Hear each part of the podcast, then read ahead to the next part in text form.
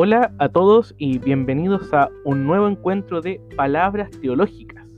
En esta ya segunda semana del mes de agosto, entrando a la quincena, estamos a 10 de agosto del año del Señor del 2020 y seguimos pensando, seguimos pensando la vida, seguimos pensando en medio de este convulsionado Chile que nos toca vivir, de este mundo que va saliendo, entrando, de nuevos momentos históricos que van a marcar sin duda los próximos años. Soy Juan Pablo Espinosa Arce y para mí es un gusto volver a encontrarme con todos ustedes en un nuevo episodio, en un nuevo encuentro de palabras teológicas. El día lunes pasado, cuando tuvimos el último encuentro de palabras teológicas, tuvimos la oportunidad de conversar en torno a los ritos y a las fiestas. Y eso surgió como una motivación de un querido colega de Víctor Carrasco, que es profesor de historia, que me sugirió hablar de ese tema. Y para este encuentro también me han sugerido hablar de un tema en particular. Es el tema del amor. Y me lo sugirió mi querida Palita, mi compañera de vida, a quien desde ya le agradezco y le mando mucho amor hablando del amor hoy día, para conversar con ustedes en torno a esta experiencia tan humana que nos define. Somos seres amorosos. Podemos dar amor, podemos recibir amor, pero así también podemos hacer el mal, que quizás puede ser algún tema que podemos conversar en un próximo Palabras Teológicas. Pero aquí aparece quizás la primera complicación del tema porque es un tema muy amplio, muy amplio. Así que he decidido enfocar, e invitarlo a ustedes también a enfocar, en torno a la vinculación entre amor y poesía. Así se va a titular nuestras palabras, nuestras palabras teológicas de este día 10 de agosto. Amor y poesía, un camino de sentido. Y para ello he buscado eh, lo que los poetas han dicho en torno al amor. Quisiera compartir con ustedes un primer poema de el místico San Juan de la Cruz, carmelita que vivió entre 1542 y 1591. Es el poema de la noche oscura del alma. Dice así. En una noche oscura, con ansias en amores inflamada, oh dichosa aventura, salí sin ser notada, estando ya mi casa sosegada. A oscuras y segura por la secreta escala disfrazada, oh dichosa aventura, a oscuras encelada, estando ya mi casa sosegada. Oh noche que guiaste, oh noche amable más que la alborada, oh noche que juntaste, amado con amada, amada en el amado transformada. Así dice los versos de San Juan de la Cruz en este poema maravilloso que yo les invito a leer completo. Este, esta fue una, selección de tres versos de San Juan de la Cruz. Y lo interesante de este poema es que él hace un diálogo entre la amada y el amado. La amada, dicen los conocedores, es el alma humana. El amado es Dios. Entonces, esta amada que busca encontrarse con Dios, el alma que se desposa siguiendo la perspectiva bíblica, por ejemplo, en Oseas, que también le invito a leer el libro de Oseas en el Antiguo Testamento, que muestra cómo el ser humano se desposa con Dios. Hay un vínculo, hay una alianza de amor entre la criatura y el creador. Demos un paso más, busquemos dónde más podemos rastrear esta figura del amor. Y aquí buscamos entre los libros, que está rodeado de poesía en este día de palabras teológicas. Y nos encontramos con María Inés Puichinet, una poetisa argentina que tiene un libro muy bonito que se llama La clave del sol. Dice la autora. Son tres poemas muy breves que quisiera compartir con el primero dice, de todos los instrumentos musicales, uno, el corazón, porque al son de su ritmo danzan las estrellas. un siguiente poema. Sin silencios no hay música. Solo eso. Sin silencios no hay música. Me recuerdo de los haiku. Los haikus son esta poesía minimalista japonesa de tres versos y que no llevan rima. Es muy interesante también esa figura poética de los haiku. Un último poema de María Inés Son mis hermanos los astros, los ríos, el mar, la espiga, la madera, el fuego, el pan, la lluvia, la tormenta, la brisa, el huracán. Son mis hermanos los hombres que aman de verdad. Son mis hermanos los hombres que aman de verdad. Termina esta poetisa argentina en esta composición. Fíjense las vinculaciones que pueden ir surgiendo. Música, poesía y corazón. Aparece lo cordial, o el corazón. De ahí viene la, la palabra cordis, misericordis, por ejemplo, que es tener el corazón de pobre o tener el corazón junto a los pobres. La construcción y la reconstrucción del corazón, sobre todo luego de los momentos dolorosos. Fíjense ustedes que para que la vida humana sea, el silencio es fundamental. Para captar toda la melodía en su plenitud debemos hacer silencio. Pero el silencio, queridos amigos, no es un mutismo, sino que es la condición para poder escuchar al otro. Así como el amado en el amada, la amada tiene que hacer silencio para encontrar al amado y el amado tiene que hacer silencio para escuchar a su amada. El amor tiene la capacidad de hermanar, de crear alianzas, de crear pactos cósmicos. Todas las tradiciones hablan del amor. Y es porque todos, en algún momento de nuestra vida, hemos experimentado esa emoción y ese sentimiento tan transformador como es el amor.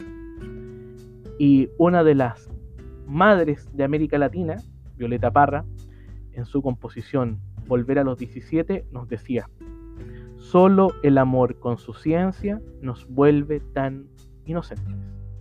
Escuchemos ahora entonces a Violeta Parra en Volver a los 17, esta composición de su álbum Las Últimas Composiciones de 1966, esta vez interpretada por el grupo Inti Gimani, acompañados de Isabel Parra, en su álbum Teoría de Cuerdas del año 2014.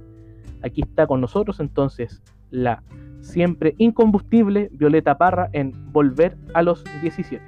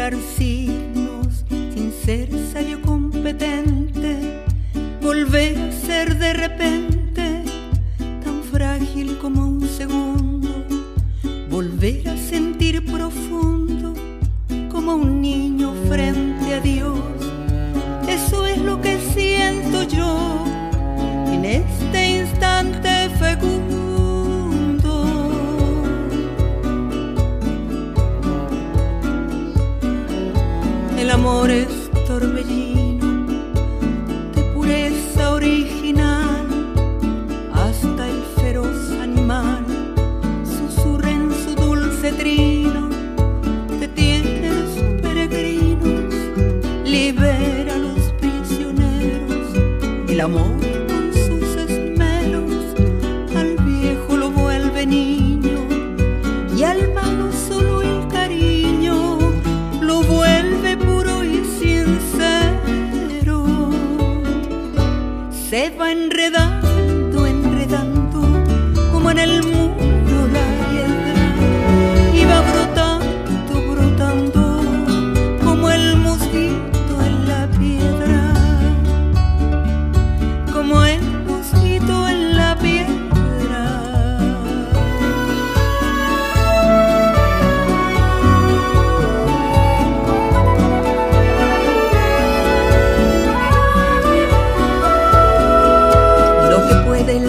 Sentimiento no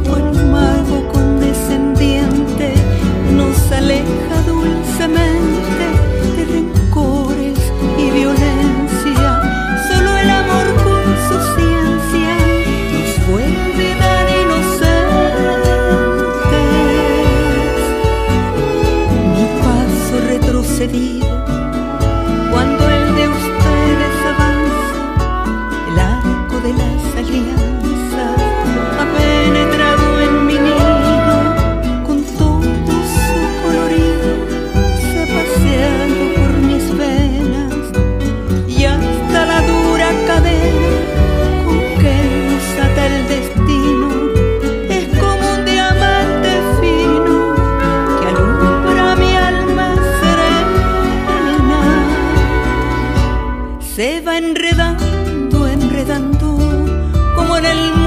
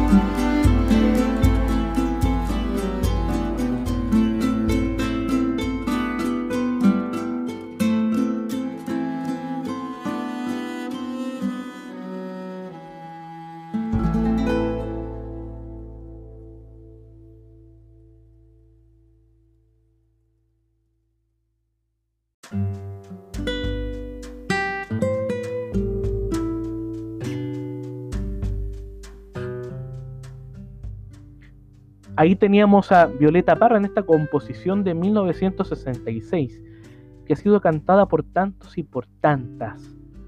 Solo el amor con su ciencia nos vuelve tan inocentes. A veces nos olvidamos que antes del el pecado original, este tema tan recurrente en la reflexión teológica, estuvo la ternura original. Paul Tillich, un teólogo protestante, dice que el amor o la reunión es aquello que rompe la lógica del pecado.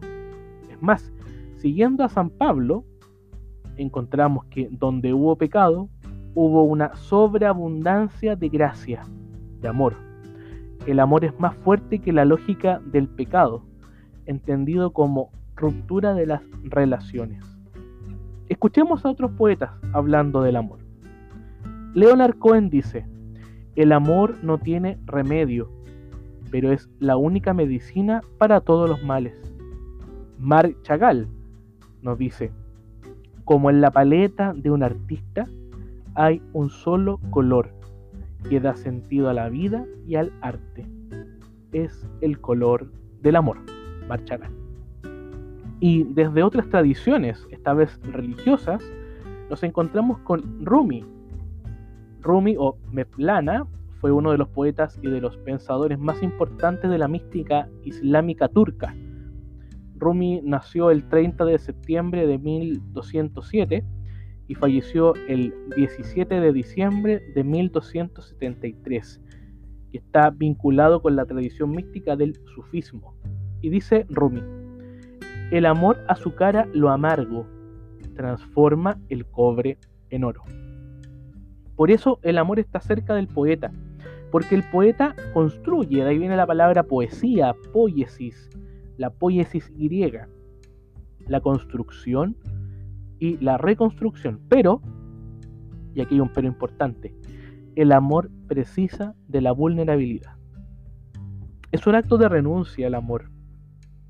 Por eso no es económico.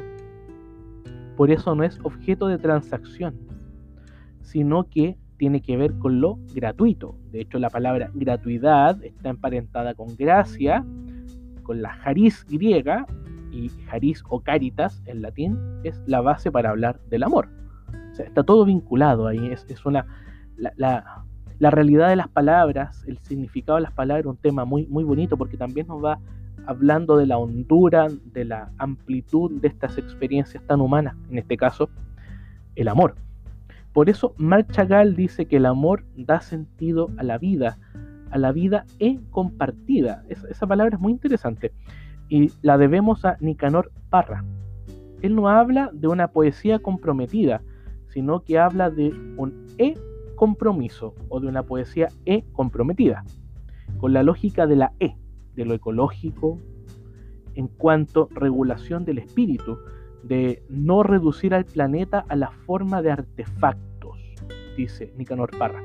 El amor no es un artefacto. El amor se va adentrando en el compromiso, en el e-compromiso. El amor no es objeto de transacción económica. El amor aparece más bien, queridos amigos, como una suerte de manifiesto a favor del cosmos. La palabra cosmos también es una palabra griega que significa sentido. El amor alimenta y da sentido a la vida. En una vida compartida con los otros, con el otro, con Dios, el otro trascendente, y con lo otro creado, el amor también que yo tengo que tener por mí mismo. Esas cuatro vinculaciones del amor deberían estar en la base de la construcción de nuestras comunidades. Por ello el amor es cósmico. Por ello el amor abre surcos. Por ello el amor constituye esa resistencia ante el mal. Termino con la poeta, la poetisa María Inés esta autora argentina en su bella composición Canción Feliz. Cuando veo los pájaros recortar el cielo y escucho el arroyo cantar sereno. Cuando siento la brisa del mar en mi cuerpo y el vacío de la mañana mojarme entero. Me lleno de gozo, de sol, de misterio. Canción feliz de María Inés. Queridos amigos, para mí ha sido un verdadero gusto estar nuevamente con ustedes en Palabras Teológicas, esta vez hablando del amor, desde esta motivación de la palita que me animó a hablar del amor. Soy Juan Pablo Espinosa Arce y espero volver a encontrarme con ustedes en un próximo encuentro de Palabras Teológicas. Que estén muy bien.